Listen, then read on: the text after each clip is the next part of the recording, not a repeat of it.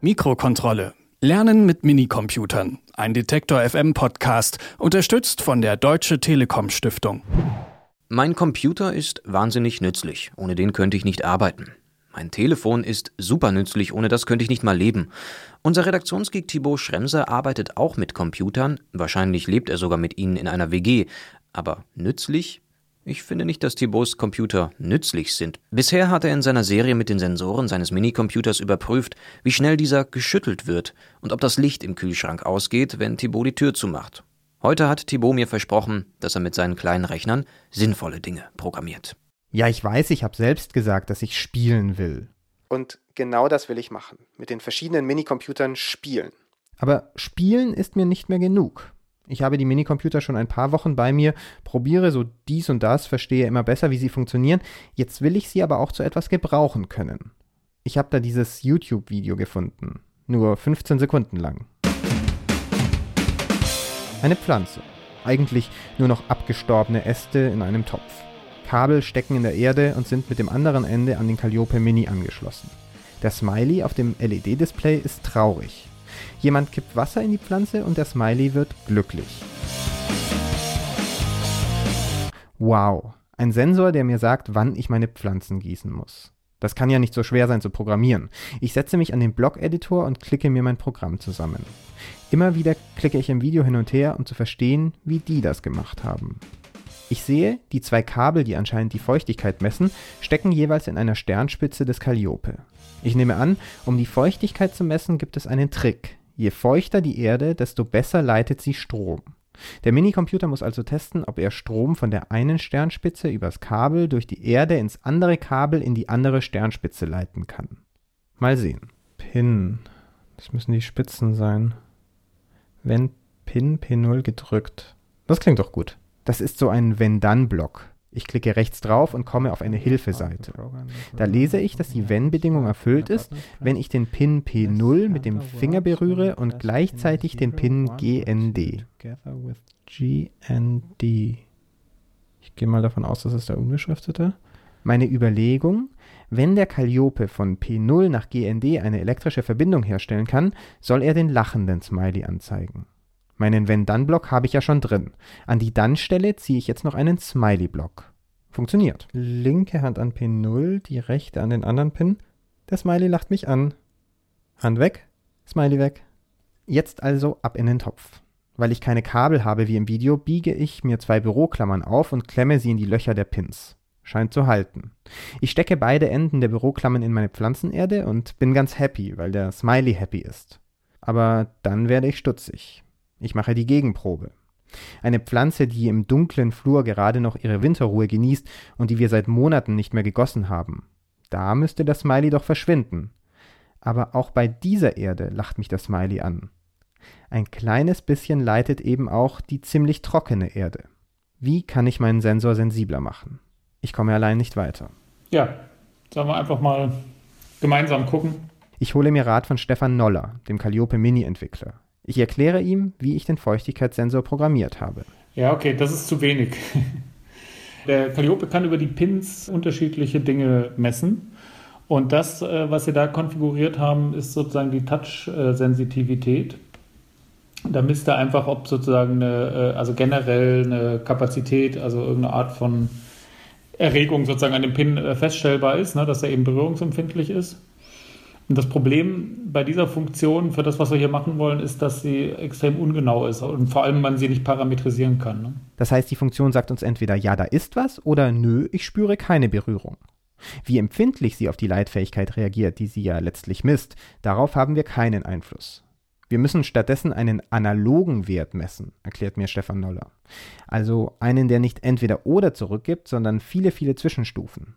Dafür gibt es einen anderen Block, lese analoge Werte von PIN P1. Wenn Sie sich das jetzt mal reinziehen und die einfachste Übung ist eigentlich, ihm zu sagen, er soll die analogen Werte, die er an dem Pin liest, einfach erstmal ausgeben, damit man ein Gefühl dafür bekommt, was da überhaupt für Werte rüberkommen. Das ist ja gar nicht, was ich machen will. Ich will ja, dass angezeigt wird, ob ich gießen soll oder nicht. Und jetzt zeigt mir mein Calliope einfach eine mehrstellige Zahl an, die durchläuft. Um ein Gefühl dafür zu bekommen, das ist grob das Phänomen, was ich haben will, was er jetzt zeigt mal gucken, ne, ob man irgendwas rausfinden kann darüber und dann durch Rumprobieren sozusagen das Verständnis aufbauen. Ein Gefühl bekommen. Im Prinzip geht es darum herauszufinden, in welchem Zahlenbereich unser Feuchtigkeitssensor misst. Also wenn ich zum Beispiel jetzt den P1 mit dem Minuspol oben links verbinde, dann zeigt er nur noch 2 an. Und wenn ich den P1 mit dem Pluspol verbinde, zeigt er 1023 an. Bei einer perfekten Verbindung wären es am Minuspol 0 und am Pluspol 1024. Genau, das ist jetzt schon die entscheidende Information, ne? dass der also offensichtlich einen Wertebereich zwischen 0 und 1024 hat. Jetzt geht es sozusagen in die nächste Runde des Testens, äh, was ist denn trockene Erde? Ne? Was liefert mir trockene Erde? Also man muss sich an den Wertebereich rantasten. Wo, wo sind meine Schwellwerte, die eigentlich relevant sind für hat genug Wasser oder hat nicht genug Wasser? Ich kalibriere meinen Feuchtigkeitssensor. Ich stelle ihn auf die Bedingungen der realen Welt ein. Ich laufe also durch die Wohnung und stecke meine beiden Büroklammern mal in jeden Blumentopf. Ich notiere die Zahlen und entscheide mich für meinen persönlichen Grenzwert. Das ist meine Trockenheitstoleranzgrenze. Die Zahl verrate ich jetzt auch nicht, muss schon jede und jeder selbst ausprobieren. Der Rest des Programmierens ist dann Pipifax. Im Prinzip wie mein Kühlschranktest. Wenn ein gemessener Wert größer ist als ein Grenzwert, zeige den lachenden Smiley. Und bei diesem einfachen 5-Blöcke-Programm traue ich mich und wechsle in die Code-Ansicht. Die Sprache, die dort gesprochen wird, heißt JavaScript und sie klingt englisch. Ich erkenne sofort die Begriffe if und else. Die gehören zu meinem Wenn-Dann-Ansonsten-Block. Tatsächlich lernt man Programmieren und die ganzen Basics ganz gut durch Code studieren. Also mal schauen. In den Wenn-Dann-Ansonsten-Block hatte ich ja drei andere Blöcke reingezogen die Messung der Leitfähigkeit, den Grinsesmiley und den traurigen.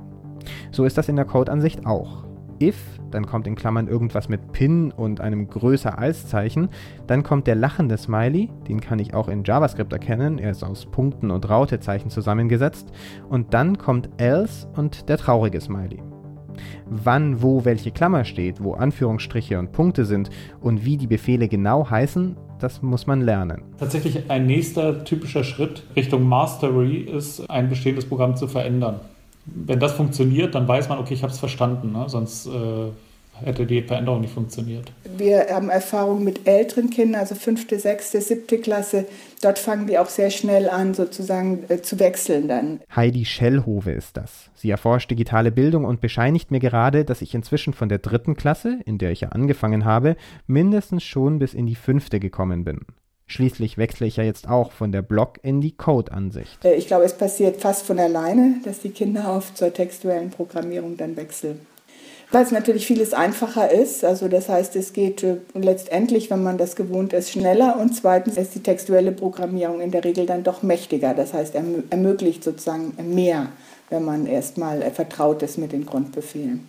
Diese Code-Ansicht hat praktische Vorteile. Also wenn man zum Beispiel ein Klassiker ist, wenn man einen Song reinprogrammieren will, dann hat man viele Tonbefehle hintereinander weg das kann mit den Blöcken ein bisschen mühsam sein und das geht mit Copy-Paste und so weiter in der Code-Ansicht schneller. Deswegen äh, switchen Leute da häufig dann dafür dahin.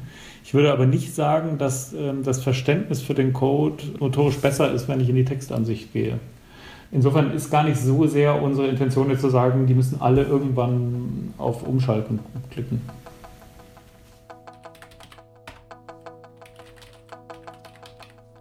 Bei meinem nächsten Projekt kann ich nicht umschalten. Ich muss mit Text arbeiten. Ich bin gerade dabei, mir einen Radiowecker zu bauen. Natürlich spielt der zum Aufwachen Detektor FM. Mein Minicomputer muss also ans Internet. Ich greife zum Raspberry Pi. Das Modell 3B hat einen WLAN-Chip. Ich habe das Linux-Betriebssystem schon auf die SD-Karte installiert und sitze gerade vor der Kommandozeile. Schwarzer Grund, weißer Text. Befehle eintippen, Enter drücken und abwarten, was dann passiert.